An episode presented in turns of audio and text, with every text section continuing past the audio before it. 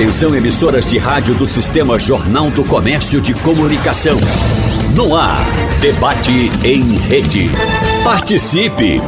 Rádio Jornal na internet. www.radiojornal.com.br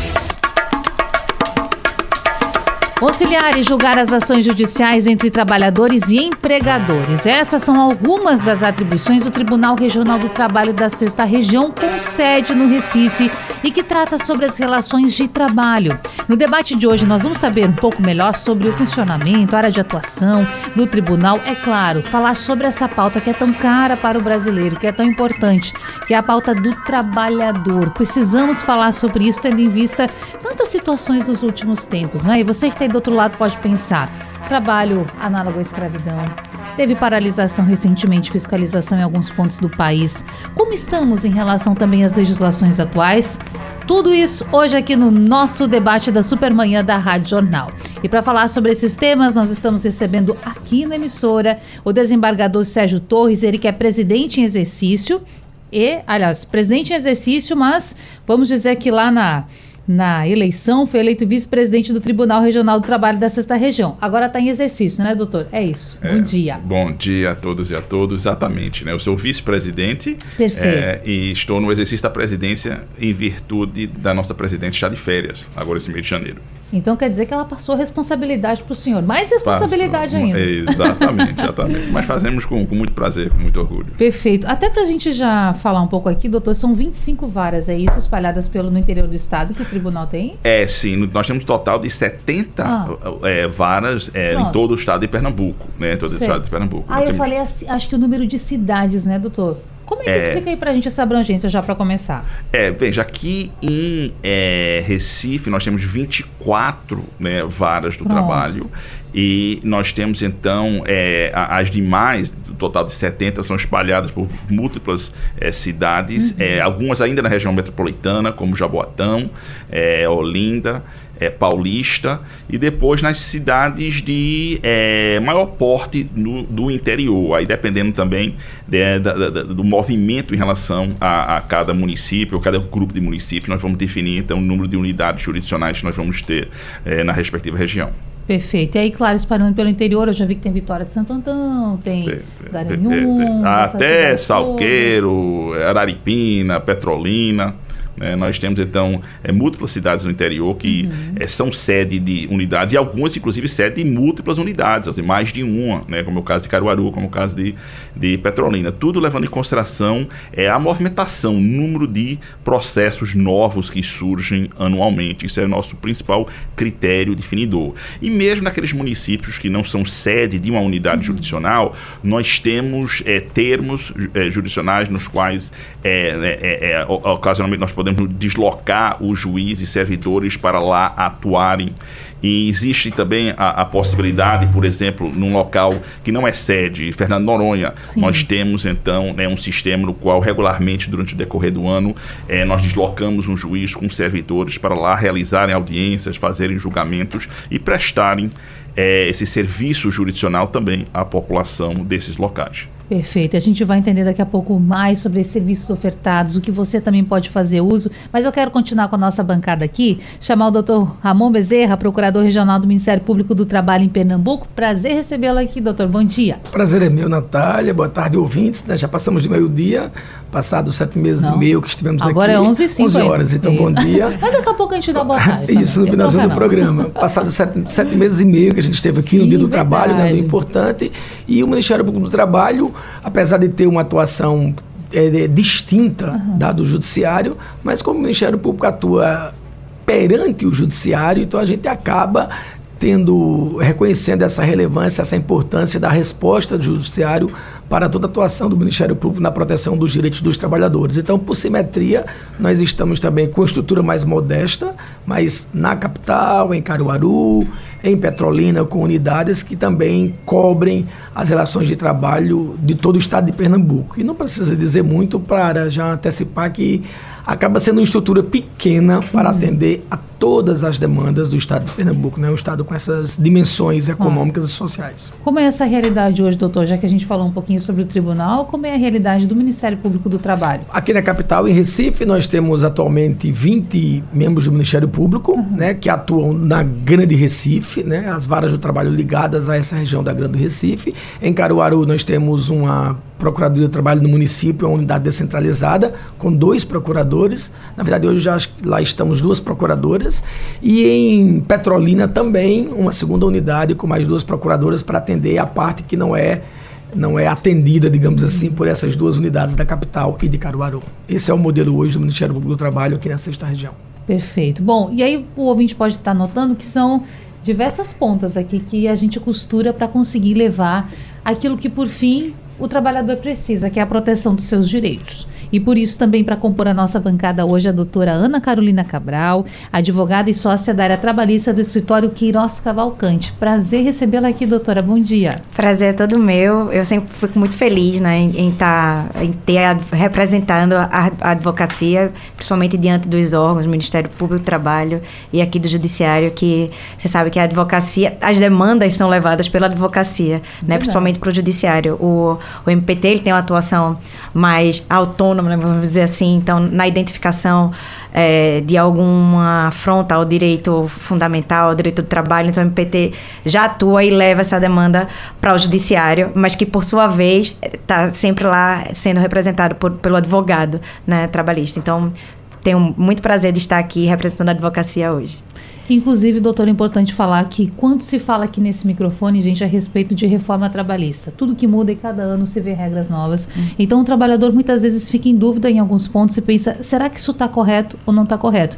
A porta de entrada geralmente costuma ser, de fato, advogado ou advogada, né? É, e assim, quando a gente fala de reforma trabalhista, principalmente as alterações né, mais relevantes que foram que ocorreram em 2017 teve muita coisa de alteração para o próprio direito do trabalhador uhum. mas de grande impacto para as empresas né? então não somente gera dúvida em relação ao trabalhador aquele que está prestando o serviço mas também para o empregador para saber se, se ele está ou não adequado à legislação. E nesse conflito, né, e nessa dúvida, é sempre o, é o advogado que ele vai fazer a atuação ou preventiva de orientação das empresas, de identificação de problemas, irregularidades, para que evite que essa demanda chegue ao judiciário, ou então uma atuação mais expressiva diante do, do judiciário de dizer, olha, receber o trabalhador e dizer, eu estou me sentindo afrontado, o advogado avaliar realmente sim, e levar essa ação, que vira uma ação trabalhista, é, já na esfera do judiciário. E, doutor Sérgio, o número de ações depois da reforma aumentou, diminuiu? Teve algum impacto sobre isso ou não? Veja, imediatamente após, realmente houve uma diminuição, é. o que eu acredito que seja é, é bastante compreensível, é, levando em consideração o contexto, as uhum. dúvidas que surgiram. É, é, uma das alterações, por exemplo, foi da expressa inclusão na legislação processual trabalhista da previsão de honorários de sucumbência para aquela parte que perder a demanda, ela teria que pagar honorários à parte vencedora. E isso inicialmente assustou né, uhum. um, um, um, grande número de, de, de, de de advogado, próprios advogados né, e seus respectivos clientes ficavam com receio. Posteriormente, é, a, a, a, jurisprudência foi sedimentando um entendimento, é, é, vamos dizer, menos é, é, é, perigoso para, em termos de risco para quem viesse a demandar. Ainda há essa, essa respectiva previsão, mas ela não é no nível que inicialmente se pensava ao, ao ponto de desestimular o ingresso em juízo. Só que logo depois tivemos a pandemia, né, que também acabou afetando né, o número de ações. O que nós estamos é, é, começando a, a, a ver é, 2022, né, 2023, é um, um, um lento retorno ao patamar é, anterior, dependendo muito da região também, que isso é outra Sim. questão que vem né, a afetar. É, é, é, a crise econômica, de uma forma geral, acaba então sempre influenciando né, especificamente determinadas regiões em relação ao número de processos. Nós, inclusive, tivemos um, uma situação na qual, é, por exemplo, no, em Ipojuca, nós tínhamos quatro unidades jurisdicionais, porque era necessário para atender a demanda, considerando aquele boom que teve lá no, no Porto Suape e o crescimento. Mas com a respectiva diminu diminuição de ações, não se tornou mais necessário ter esse número e nós removemos uma das unidades jurisdicionais daquele local. Então, nós temos uma certa é, é, é, é flexibilidade e possibilidade de remoção de, de, de, de unidades jurisdicionais, levando em consideração essa questão da movimentação, que sempre estará atrelado a questões econômicas. Um outro exemplo em sentido oposto é Goiânia. Goiânia está né, ainda em, em, em, franco crescimento. É, pouco tempo atrás nós tínhamos apenas uma unidade jurisdicional lá e hoje nós temos três. age Isso Entra... se deve àquela, desculpe interromper, doutor, mas também a instalação de uma fábrica. Com certeza, né? A, a, a, fábrica da Fiat, lá da Jeep, teve uma influência muito forte. Uhum. Nós vamos ver, hoje existe também um boom universitário na respectiva região. Então, isso acaba afetando naturalmente, aumenta o, o número de ações e nós precisamos, então, atender a essa demanda. Então, é, é, é a atuação das trabalhos sempre está diretamente vinculada a questões é, econômicas das respectivas regiões. A gente sabe, né, doutor, que todos os órgãos sempre sofrem com a falta, todas as repartições públicas órgãos com a falta de material humano, de pessoas para trabalhar. Sempre existe um déficit, isso é normal. E aí, quando o senhor fala que essa remodelação, essa essa análise de cada local para fazer uma incorporação, colocar pessoas lá, porque isso tudo demanda a gente, colocar pessoas ou direcionar para outro local, a gente percebe que uma flexibilidade existe. Mas e com relação ao servidor, aos funcionários, né, que são os servidores do tribunal? De fato, existe essa disponibilidade de pessoa para fazer essa, essa mudança? Como é que está essa realidade hoje? Bem, nós é, agora, recentemente, é que começamos a ter uma recuperação é, em relação aos servidores, levando em consideração que passamos um, um longo tempo sem poder nomear por questões de restrições é, orçamentárias servidores. E aí nós conseguimos autorização do Conselho Superior do Trabalho ano passado para começar a repor as perdas dos últimos três ou quatro anos. E nesse, é, é, é nesse ingresso em novos servidores, nós conseguimos então atender as necessidades eventuais de, de, de novas unidades que venham a surgir é, ou venham a ser deslocados para né, outra região. Então isso hoje já não é um, um, grande problema. Fora o fato também, nós temos que levar isso em consideração, é que a própria estruturação interna da unidade jurisdicional veio a ser modificado em, em virtude da incorporação de inovações tecnológicas dentro do próprio judiciário. Então a unidade jurisdicional de hoje não tem o mesmo número de servidores, por exemplo, que tinha há 10, 15 anos atrás, em virtude exatamente dessas inovações. O que é um assunto que muitas vezes preocupa o trabalhador, né, gente? Né, doutor Ramon? Claro que aí a gente pode falar de outros temas aqui que são muito mais preocupantes. Quando, por exemplo, você não tem eu ia usar o termo você não tem o direito, não, mas o direito é previsto. Você não está recebendo seu salário em dia. Você está sendo colocado em um local para trabalhar em que não tem a mínima condição, por exemplo, sanitária. Então, são pontos que o Ministério Público do Trabalho também está sempre observando e no sentido de fiscalizar. Para explicar para o nosso ouvinte, quando ele vê, doutor, algo que ele imagina que possa estar incorreto, ele pode procurar o Ministério Público do Trabalho? O que ele deve fazer? Sim, pode sim. Quando o doutor Sérgio Torres falava do impacto da atividade econômica uhum. na atividade do TRT, né, na atividade judicial, nós do Ministério Público ficávamos pensando assim, pós-reforma trabalhista, já havia uma tradição de que o trabalhador geralmente ele só batia a porta do poder judiciário, ele só procurava o advogado ou a advogada para propor a sua ação quando terminasse o contrato de trabalho, já que na constância do contrato de trabalho, mesmo quando o trabalhador vê isso, que você indaga, né, algo que ele pode intuir que está errado, condições de trabalho inadequadas, um trabalho degradante, excesso de jornada, muito raramente, para não, não ser aqui muito taxativo, objetivo dizer que que nunca, mas ele se sentia à vontade, com liberdade para reclamar dessas condições de trabalho. Né? Então o trabalhador só procurava buscar os seus direitos, na linguagem popular, né? eu quero buscar os meus direitos. Quando o contrato de trabalho acabava. E com a mudança a qual o doutor Sérgio Torres se referiu, da inclusão dos honorários de sucumbência que podem ser cobrados também do trabalhador, começou a ter um temor de se fazer essa cobrança até após o término do contrato de trabalho. Porque no caso de insucesso na sua ação, né, se o trabalhador perdesse, na linguagem popular, digamos assim, ele correria o risco de ser condenado. Então aí entra a importância não só do Ministério Público do Trabalho, é claro que o Ministério Público do Trabalho está à disposição de todos os trabalhadores, essa é a nossa missão, a proteção dos direitos sociais dos trabalhadores, mas eu queria aqui aproveitar a fala da doutora Ana no comecinho e ressaltar a importância da advocacia, né, porque algumas das irregularidades podem ser prevenidas com uma boa assistência jurídica prestada aos empregadores. Muitas vezes o empregador não viola a norma por, por dúvida né, de como proceder agora com essa nova disciplina. Claro. E uma importância muito forte que eu queria registrar aqui dos sindicatos profissionais. Então, acho que são dois parceiros né, do Ministério Público e dos trabalhadores imprescindíveis para a gente tentar corrigir isso que você fala. Algo que eu vi que estava errado ou que eu intuo que estava errado no curso do contrato de trabalho. Porque faz pouco sentido o trabalhador passar 10 anos trabalhando em condições não saudáveis, sob o sol, trabalho forçado, trabalho degradante, e só ao final de todo esse tempo e perguntar ao, ao judiciário, doutor Sérgio Torres, estava certo isso, né? Era correto, era adequado? Essa não é a melhor alternativa. Deixa eu só pegar, um, eu quero vou falar com a doutora Ana, mas pegar um gancho aqui. Doutor, em casos em que se percebe isso, que a pessoa, por exemplo, assim como o doutor Ramon falou, trabalhou por 10 anos em uma empresa, e a gente aqui não está demonizando o empregador, não é isso, mas explicando para você, ouvinte, quais são os direitos, aquilo que você deve estar atento. Bom, dito isso, a pessoa agora se deu conta, ou tinha medo de perder o emprego, agora não está mais lá e quer buscar seu direito. Passando tanto tempo, pode buscar justiça?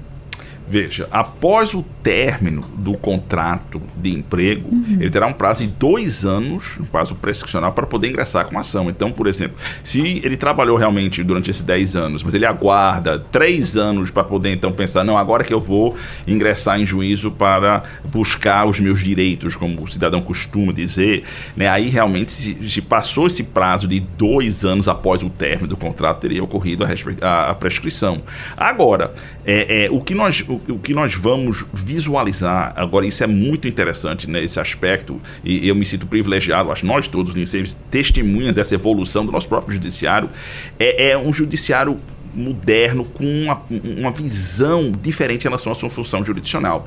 É, tradicionalmente, o judiciário é visto como o, o, o local onde existe um ringue de, de, para uma briga, para uma luta, para o combate.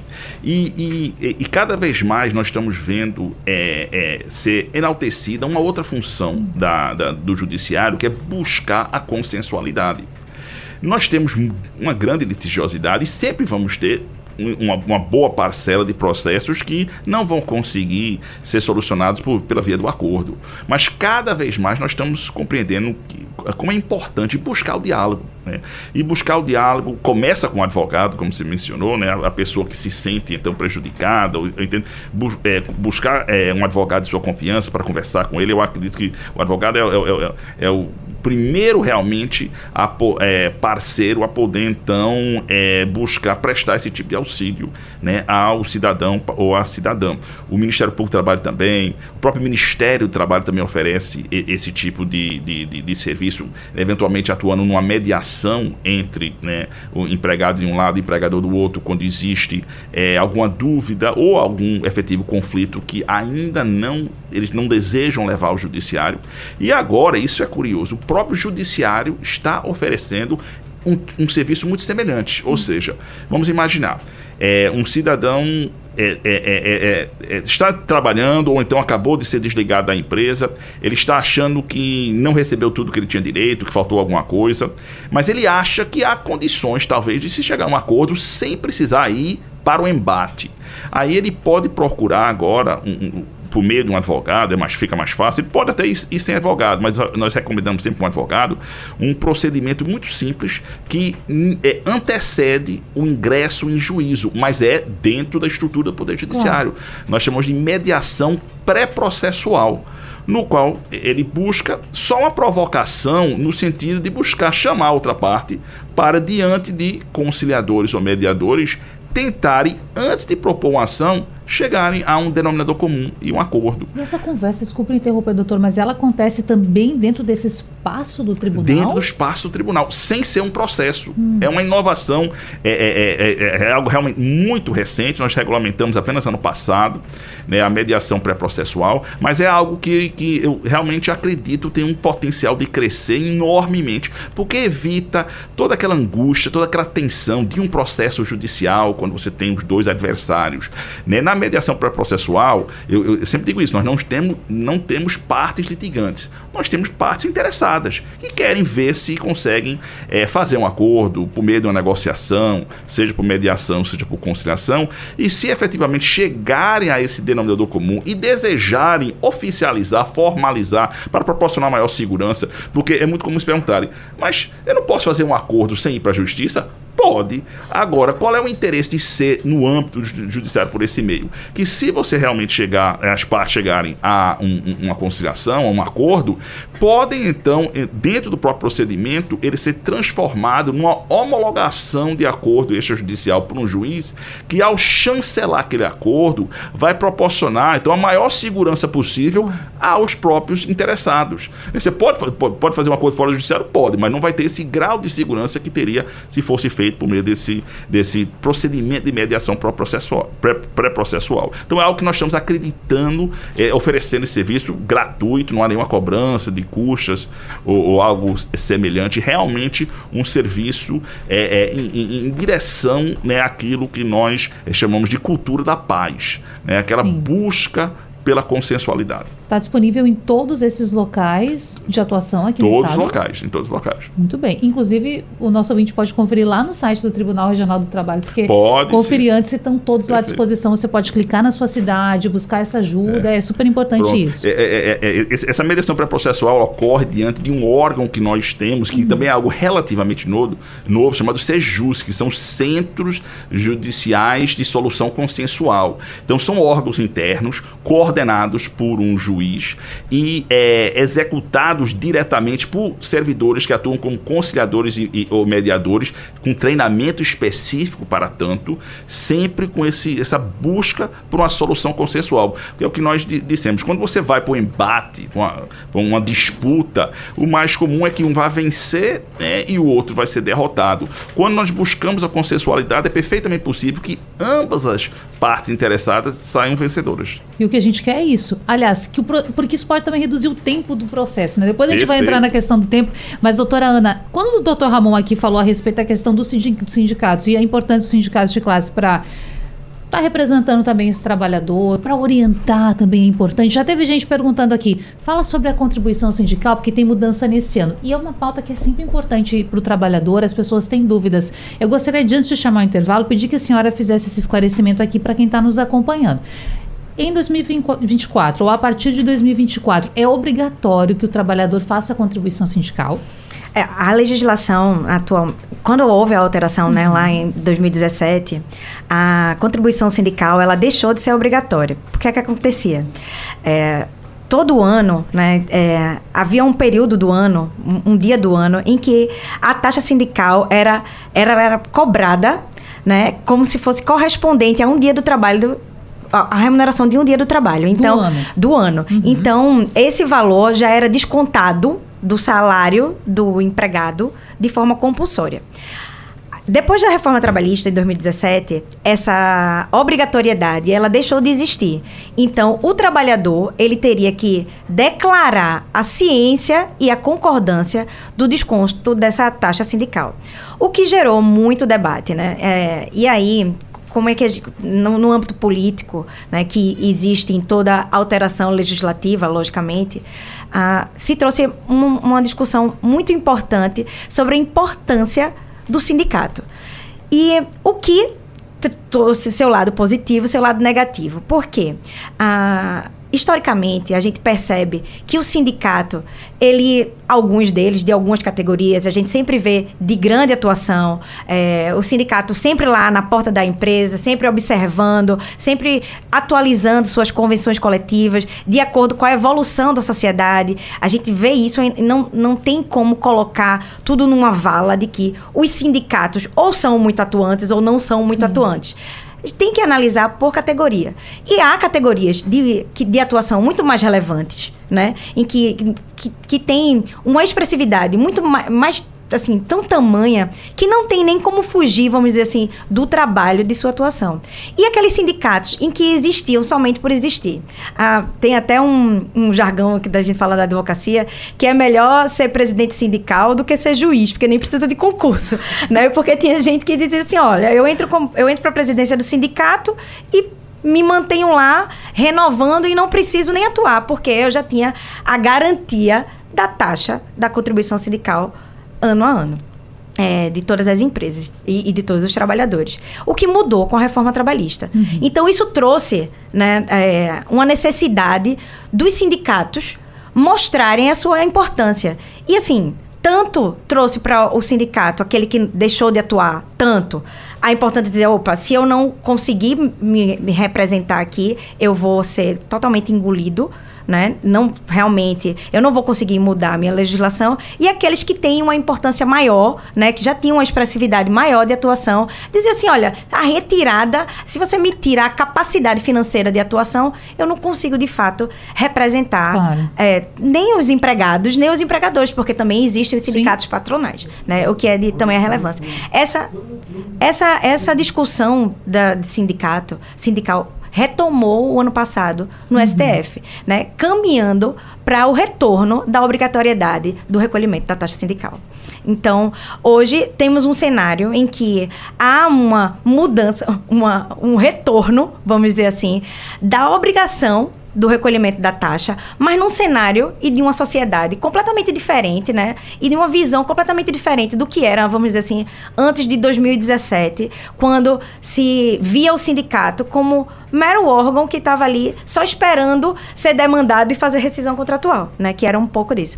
E eu queria pegar um, um, um gancho aqui da, da importância da, da, advocacia, né? Quando a gente fala é, da mudança até do, do entendimento do judiciário uhum. em relação a litígio e composição, que a gente vem percebendo, é, de fato, os próprios indicadores e, e medidores, né? Do, do judiciário deixaram de ser só quantas sentenças você tem julgado, mas sim quantos acordos você tem feito. Né? Então, o que é, é, um, é, uma forma de representar para a sociedade que o judiciário não está somente para comprar acompanhar litígio, mas também compor acordos, compor situações em que sejam mais confortáveis, vamos dizer assim, para as partes. É, e então... as pessoas, os clientes, eles estão entendendo essa mensagem? Eles estão aceitando essa proposta de discutir um acordo antes de. Porque quando a gente fala de litígio, provavelmente também é importante falar disso. É quando você, de fato, entra nesse combate que o doutor aqui falou. Você vai ter confusão, vai ter bronca, vai ter discussão. Assim vai tornar aquele processo mais difícil. É para evitar o estresse, se possível, beneficiando, atendendo os interesses dos dois lados, né? Mas o teu cliente, doutora, tá entendendo isso? Tá querendo fazer acordo? Eu acho que a gente tem parcelas, né, hum. que, que entendem. Então, dependendo da forma de rescisão contratual, né, a rescisão contratual ela traz mágoas né? Então, assim, é, você comunicar a rescisão daquele contrato, muitas vezes vem carregado de mágoas, e aí muitas vezes o empregado, no o ex-empregado, ele vai para a justiça querer uma vingança, vamos dizer assim, ah, eu vou colocar a empresa na justiça porque agora eu quero ver, né? Então, muitas vezes as ações, elas vêm carregadas com esses sentimentos de vingança, vamos dizer assim, que são traduzidas ali na, na, no judiciário. Mas eu acredito que o próprio judiciário, que vem sendo capacitado para receber esse espírito e transformar numa conciliação, isso tem ajudado bastante a própria advocacia a colocar na cabeça do jurisdicionado, tanto do empregador como do empregado, que muitas vezes o acordo é a melhor solução. Uhum. Então, antes, a gente via muito assim: tem tentativa de conciliação, doutor? Não, tem acordo? Não, não temos. Então, vamos partir para a instrução. mas não é muito mais a realidade. Como o doutor Sérgio bem trouxe, a gente tem agora uma ferramenta pré-processual, né? Quando não se via isso? Uhum. Não existia. Então, você já trazer este ambiente de conciliação já incutido nas partes, de que há uma necessidade de, de uma discussão sobre acordo, é, onde o cenário era vamos brigar primeiro e lá na frente a gente ver se faz acordo e muitas vezes não conseguia fazer acordo. Então há uma inversão de valores aqui, é, na medida em que temos as partes onde a gente está ali construindo um acordo, muitas vezes os dois advogados de, das duas partes estão ali, sabe que o melhor caminho é o acordo, sabe que é o menos prejudicial, é o mais rápido, as partes precisam daquilo. E não conseguem trazer essa mensagem para as partes. Sim. E aí chega no judiciário onde não tem lá uh, um juiz ou, ou o tribunal não está preparado para receber isso, então o acordo realmente ele é perdido. Mas quando você vê um movimento, uma capacitação dos servidores e juízes trabalhando na ideia de conciliação como forma de solução mesmo daquele litígio, eu, eu tenho percebido que isso muda a sociedade, né? Muda a forma de ver o processo. E que a gente seja mais tolerante também, consiga conversar mais, né? É um exemplo para todo mundo. E eu não vou perder tempo, já quero voltar com o doutor Ramon Bezerra, procurador regional do Ministério Público do Trabalho em Pernambuco. Quem está querendo regularizar a sua situação, muitas vezes tratar de um dinheiro que imagina que possa receber, eu estou falando do trabalhador que é pressa.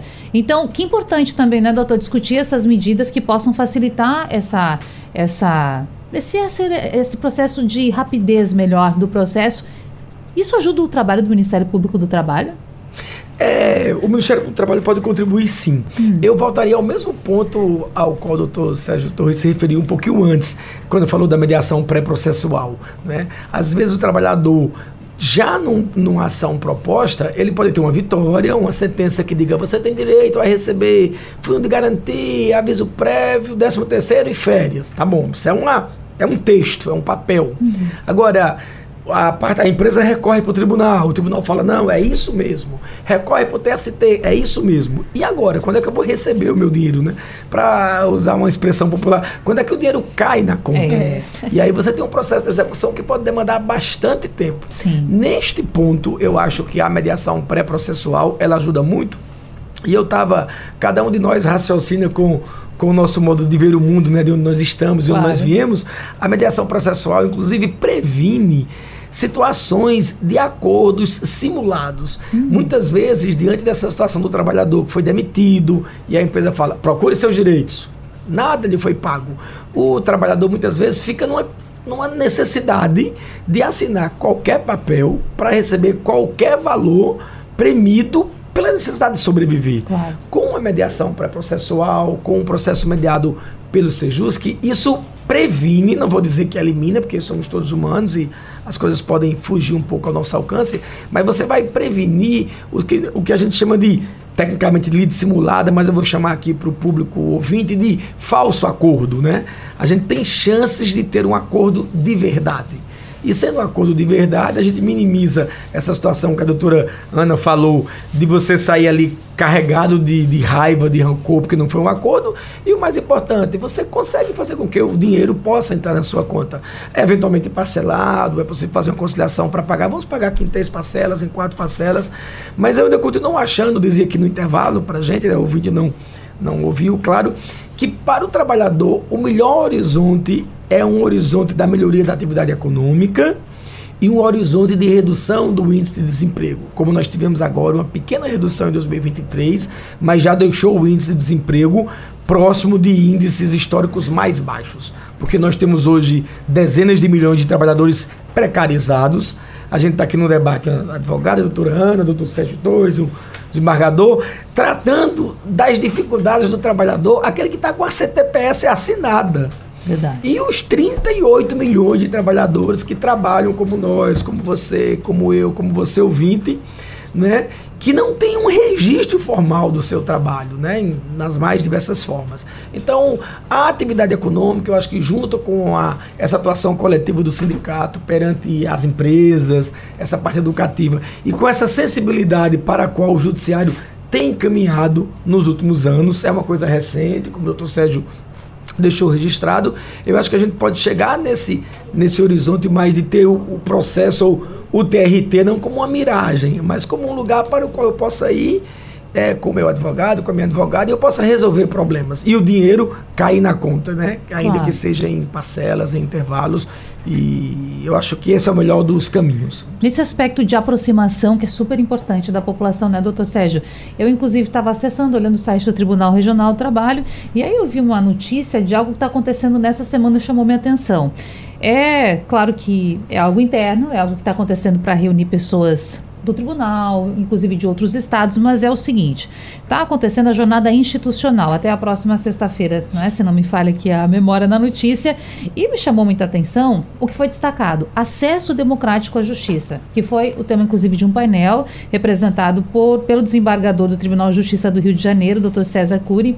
E também fala muito sobre isso que a gente está falando agora, desmistificar, aproximar. Esse também é o trabalho dessa gestão do tribunal. Vocês estão buscando isso, aproximar da população? É, com certeza. Eu, eu, tive o privilégio de assistir a palestra de ontem, é? foi do, do desembargador é, é, excelente, né, no qual ele falou especificamente é, sobre é, é, é, é, essa, essa nova face do judiciário que busca então substituir aqu aquela primazia da litigiosidade pela primazia da consensualidade e do diálogo. Diálogo interno e diálogo também com é, as pessoas fora da estrutura do próprio tribunal. Isso é muito importante, essa aproximação.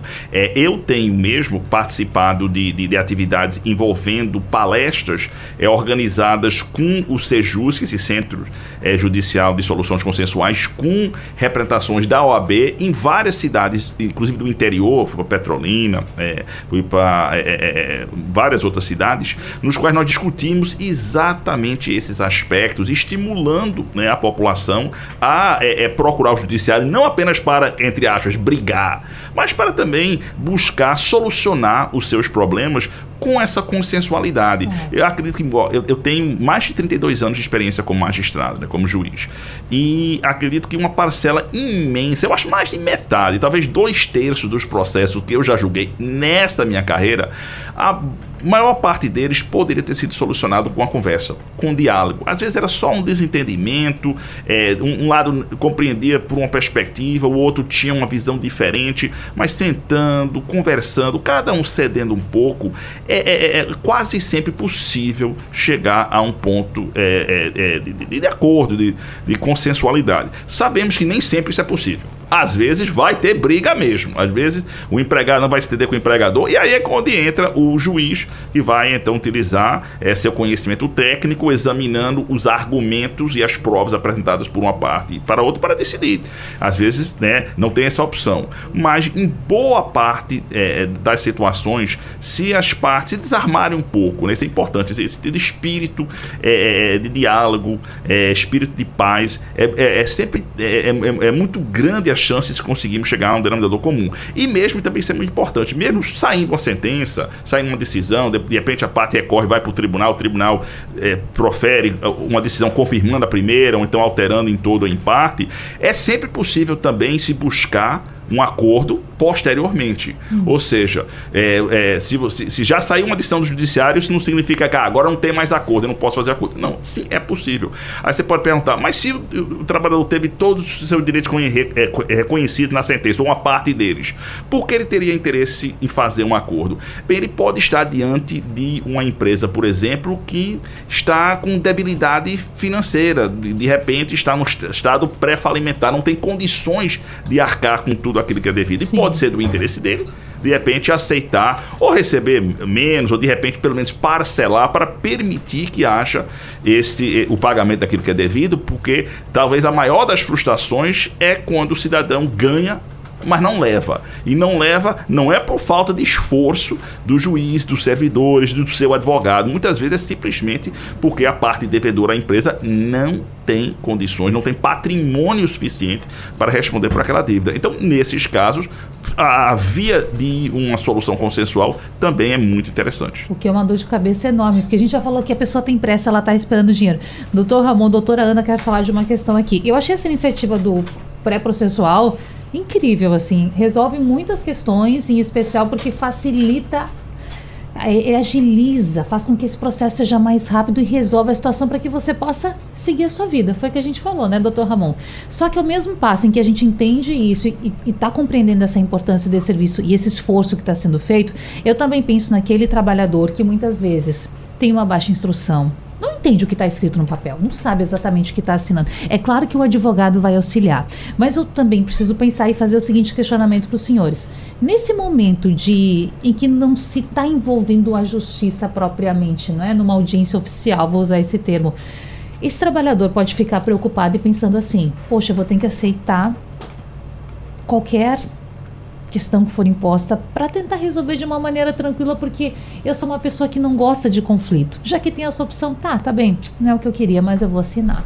Esse é um cuidado que também precisa ser tomado agora. Deixa eu voltar com o doutor Ramon, depois quero saber a doutora Ana. É, eu, a doutora Ana, como advogada, vai poder também Sim. falar, mas para mim eu volto a um ponto anterior. Ah. Daí a importância do sindicato da categoria profissional. Eu acho que o Ministério Público, eventualmente, pode claro. também atuar nesses casos, mas eu acho que é no sindicato da categoria que há essa identidade de classe. O sindicato tem uma noção dos problemas similares pelos quais os trabalhadores passam, e o sindicato, conquanto com a reforma trabalhista não seja tenha sido dispensada a necessidade de homologação da rescisão, mas o sindicato pode prestar assistência. E eu acho que é com esse trabalho, aproveitando um problema ao qual a doutora Ana se referia também lá atrás, que vai distinguir os sindicatos atuantes verdadeiramente daqueles sindicatos meramente de fachada, entre é. aspas, recebo aqui, ou burocratas, né?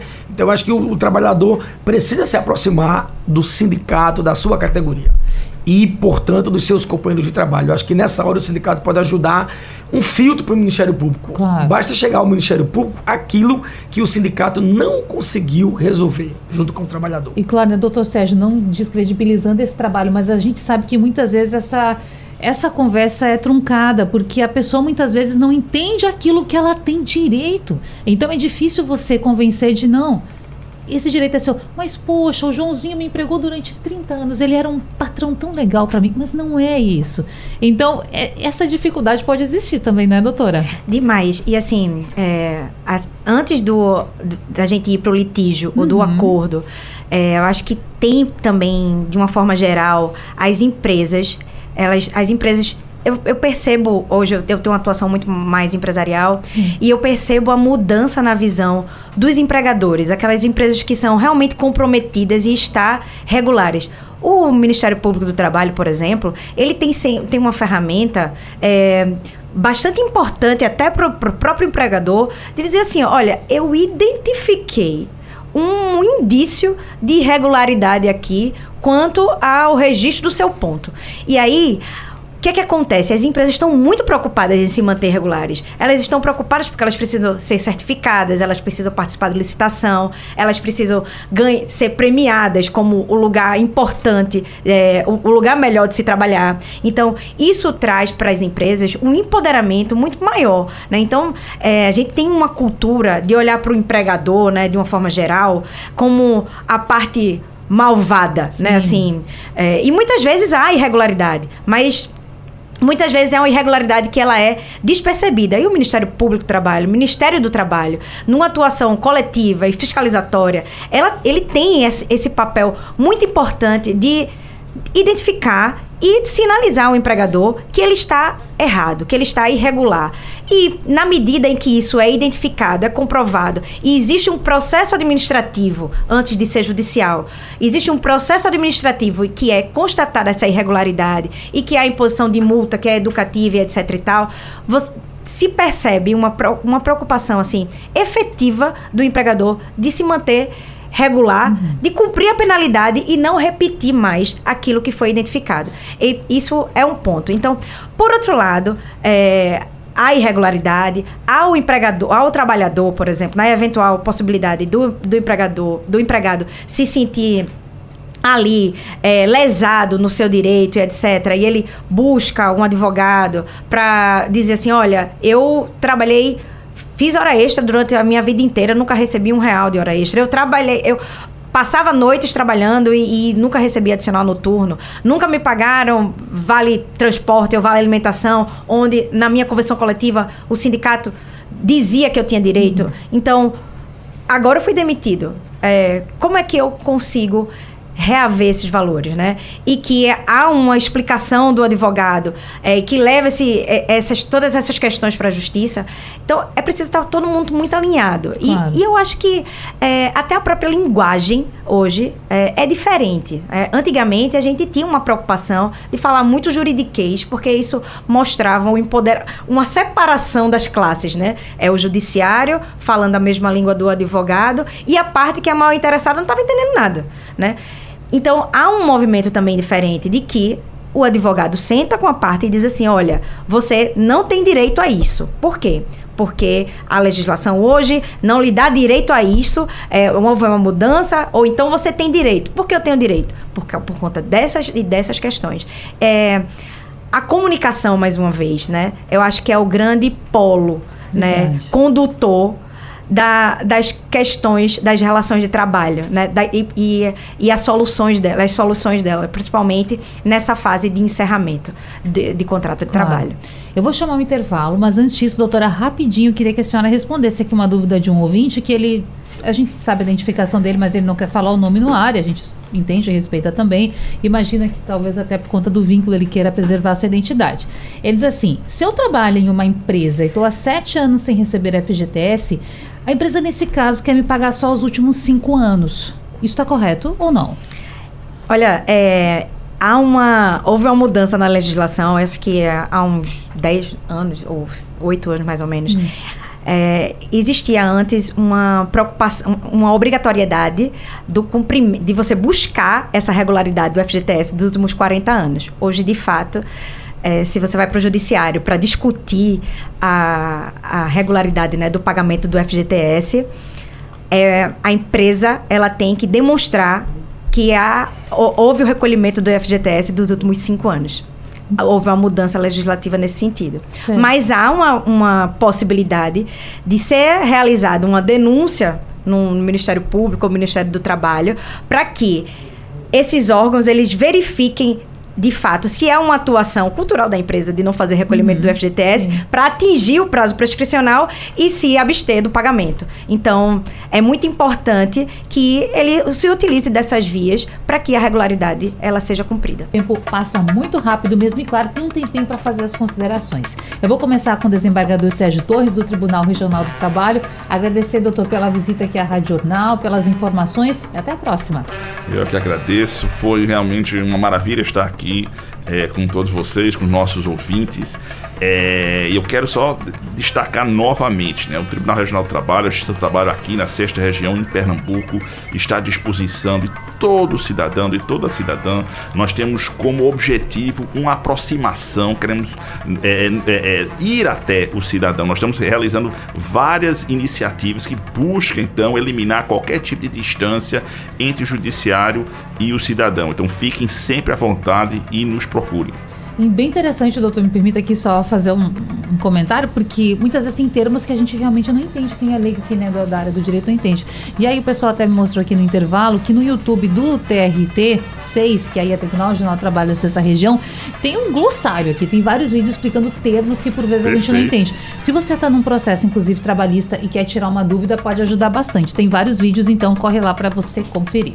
Doutor Ramon Bezerra, Procurador Regional do Ministério Público do Trabalho no Estado, sempre um prazer recebê-lo. Até a próxima. O prazer é meu, quero só agradecer a Natália, doutor Sérgio, doutora Ana e as pessoas mais importantes que são os ouvintes. Verdade. Né? É, o Ministério Público tem um canal para denúncia que eu nem vou me preocupar em dar aquele nome formal. Basta pôr no Google lá, Ministério Público do Trabalho, denúncia que o Google vai guiar para o nosso canal. E as denúncias podem ser feitas, essa parte é importante, por a, pelo celular. Hum. Há um aplicativo, é um nomezinho fácil de memorizar, que é MPT Pardal. Pardal, o pássaro, ou o apelido de, de, de de multa, desse localizador de multa de trânsito, Sim. né? Então, MPT Pardal nos dispositivos móveis. E na internet, põe lá Ministério Público do Trabalho denúncia que vai chegar no canal para denúncia. O ideal é que o sindicato possa ajudar, a advocacia possa ajudar e que a atividade econômica possa ajudar o trabalhador, que ele possa, se perder o emprego hoje, ter esperança de ter um outro emprego amanhã, ou na próxima semana, ou no próximo mês. Verdade, a nossa torcida também. Doutora Ana Carolina Cabral, advogada, muito obrigada pela vinda aqui. Até a próxima. Muito obrigada. Fico muito feliz de estar aqui compondo a bancada com o doutor Sérgio, doutor Ramon. É, Para os para os trabalhadores, eu digo, estejam juntos dos seus sindicatos, né? Busquem esclarecimentos, uh, busquem aos advogados, né? Busquem esclarecer suas dúvidas, não, não assinem papéis sem saber o que é está escrito, não se sintam coagidos a fazer nada que, que, que não achem que, que seja correto. Né? Tem o sindicato, existe o, o MPT, o MTE, que, você, que podem ser feitas essas denúncias. Os empregadores, eu digo, se mantenham regulares, busquem o, o jurídico de sua empresa, atuem na, na prevenção para que ah, os problemas judiciais eles não venham acontecer. E os advogados, de uma forma geral, né, temos aí os órgãos de classe na área trabalhista, a gente tem OAB, tem Comissão de Direito do Trabalho, que sempre está atento, atuando com o Judiciário, a ATP, inclusive eu faço parte da ATP também, sempre levando as questões de advocacia para o tribunal, né, pedindo providências, né, doutor Sérgio? A gente sempre está lá batendo na porta. Então, é muito importante que a gente se mantenha em comunicação para que a gente busque a solução que seja bom para todo mundo. Bom, e se você quer conferir esse debate de novo, vai para o site da Radional, na aba de podcasts, fica lá. Madrugada tem reprise e amanhã nosso encontro de novo às 11. Até lá. Sugestão ou comentário sobre o programa que você acaba de ouvir, envie para o nosso WhatsApp 99147 8520.